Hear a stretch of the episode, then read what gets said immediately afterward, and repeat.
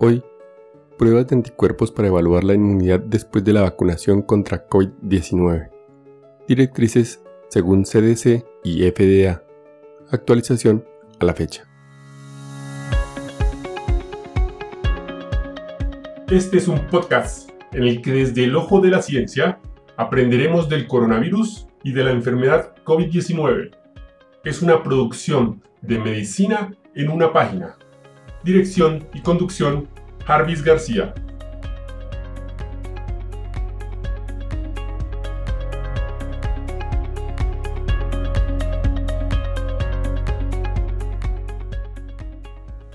El 17 de marzo del 2021, en su web, el Centro para el Control y Prevención de Enfermedades de los Estados Unidos, CDC, nos informa los puntos determinantes en el uso de las pruebas de anticuerpos contra el SARS-CoV-2 actualmente autorizados.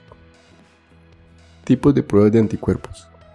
Pueden usarse diferentes tipos de ensayos para determinar diferentes aspectos de la respuesta inmune adaptativa y la funcionalidad de los anticuerpos. Las pruebas pueden clasificarse ampliamente para determinar anticuerpos de unión o neutralizantes. Detección de anticuerpos de unión. Estas pruebas utilizan proteínas purificadas de SARS-CoV-2, virus muertos. Se pueden determinar tipos de anticuerpos individuales como IgG, IgM o IgA. La IgM puede detectarse aproximadamente al mismo tiempo después de la infección. Es más útil para determinar una infección reciente, ya que generalmente se vuelve indetectable semanas o meses después de la infección. La IgG puede permanecer detectable durante periodos más prolongados. Las pruebas en el punto de atención generalmente son dispositivos de flujo lateral que detectan IgG e IgM o anticuerpos totales en sangre por punción digital. Las pruebas de laboratorio utilizan métodos de flujo lateral, ELISA o inmunoensayo quimioluminiscente para la detección de anticuerpos en suero, plasma, sangre y gotas de sangre seca, que para algunos ensayos puede requerir laboratorios capacitados o instrumentados especializados. Si bien la mayoría de las pruebas detectan anticuerpos contra las proteínas S o N, algunas pruebas pueden detectar anticuerpos contra ambas proteínas inmunodominantes, y son las que llamamos ensayos múltiples. Las pruebas de detección de anticuerpos neutralizantes determinan la capacidad funcional de los anticuerpos para prevenir la infección por virus in vitro. Estas pruebas controlan la inhibición del crecimiento viral en cultivos celulares cuando se incuban con suero o plasma. Se realizan tres tipos de pruebas de neutralización. Las pruebas de neutralización de virus, como la prueba de neutralización por reducción de placa y la microneutralización, utilizan un virus SARS-CoV-2 de un aislado clínico o un virus SARS-CoV-2 recombinante que expresa proteínas informadoras. Esta prueba puede tardar hasta 5 días en completarse. Actualmente no hay pruebas neutralizantes autorizadas. Pruebas serológicas. Indicaciones, interpretación de resultados y utilidades. 1. Las pruebas serológicas no reemplazan las pruebas virológicas y no deben usarse para establecer la presencia o ausencia de infección aguda por SARS-CoV-2. 2.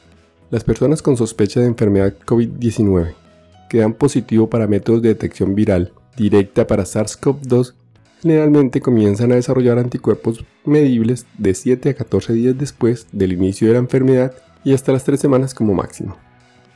3.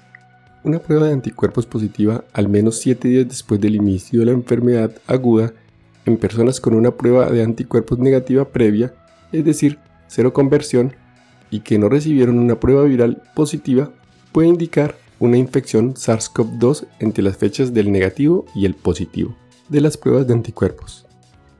4. Una prueba de anticuerpos positiva puede ayudar a respaldar un diagnóstico cuando los pacientes presentan complicaciones de la enfermedad de COVID-19, como el síndrome inflamatorio multisistémico y otras secuelas posagudas del COVID-19.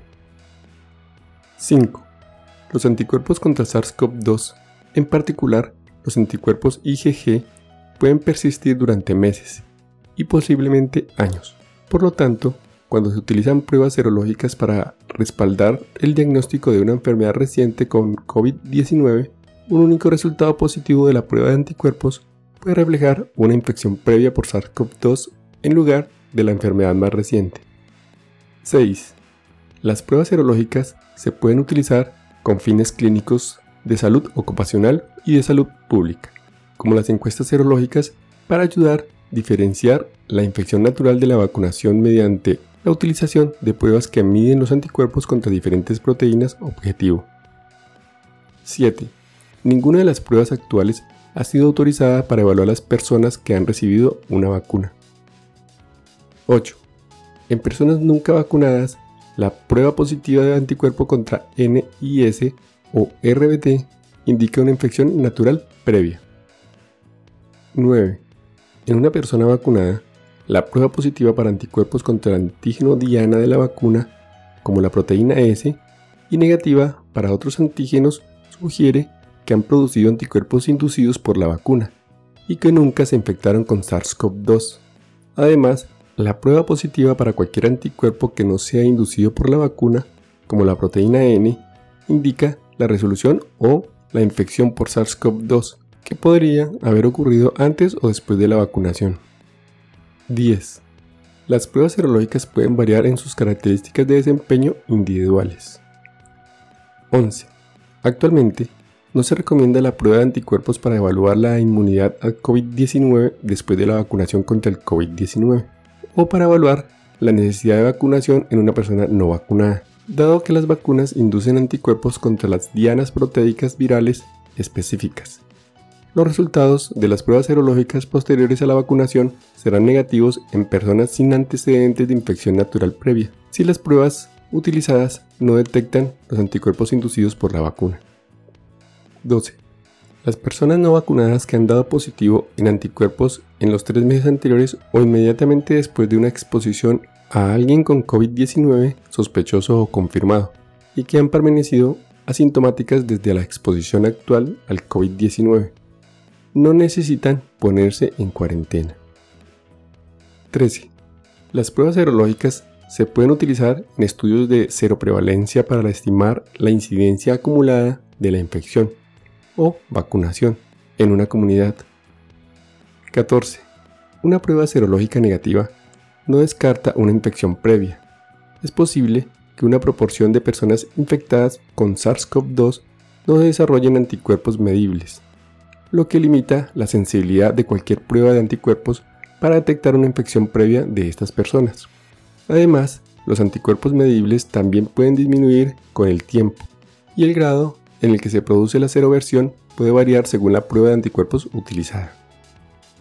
El 19 de mayo del 2021, en su web, la Administración y Drogas de Alimentos de los Estados Unidos, la FDA, nos informa que 1. Los resultados de las pruebas de anticuerpos contra SARS-CoV-2 actualmente autorizadas no deben usarse para evaluar el nivel de inmunidad o protección de una persona contra el COVID-19 en ningún momento, especialmente después de que la persona recibió la vacuna COVID-19. 2. Si bien un resultado positivo de la prueba de anticuerpos puede usarse para ayudar a identificar a las personas que pueden haber tenido una infección previa por SARS-CoV-2 las pruebas de anticuerpos contra SARS-CoV-2 autorizadas actualmente no se han evaluado para definir el nivel de protección proporcionado por una respuesta inmune a la vacuna COVID-19. 3. Tenga en cuenta que las pruebas de anticuerpos contra SARS-CoV-2 ayudan a los proveedores de atención médica a identificar si alguien tiene anticuerpos contra el SARS-CoV-2, el virus que causa el COVID-19, lo que indica una infección previa con el virus. 4. Si no ha sido vacunado, tenga en cuenta que un resultado positivo de una prueba de anticuerpos no significa que tenga una cantidad específica de inmunidad o protección contra la infección SARS-CoV-2. Si tiene un resultado positivo en una prueba de anticuerpos contra SARS-CoV-2, significa que es posible que haya estado previamente infectado con el virus SARS-CoV-2. 5. Si recibió una vacuna COVID-19, tenga en cuenta que si tiene resultado positivo o una prueba de anticuerpos contra SARS-CoV-2, es posible que haya estado previamente infectado con el SARS-CoV-2. Una vacuna COVID-19 también puede causar un resultado positivo en la prueba de anticuerpos para algunas pruebas, pero no para todas.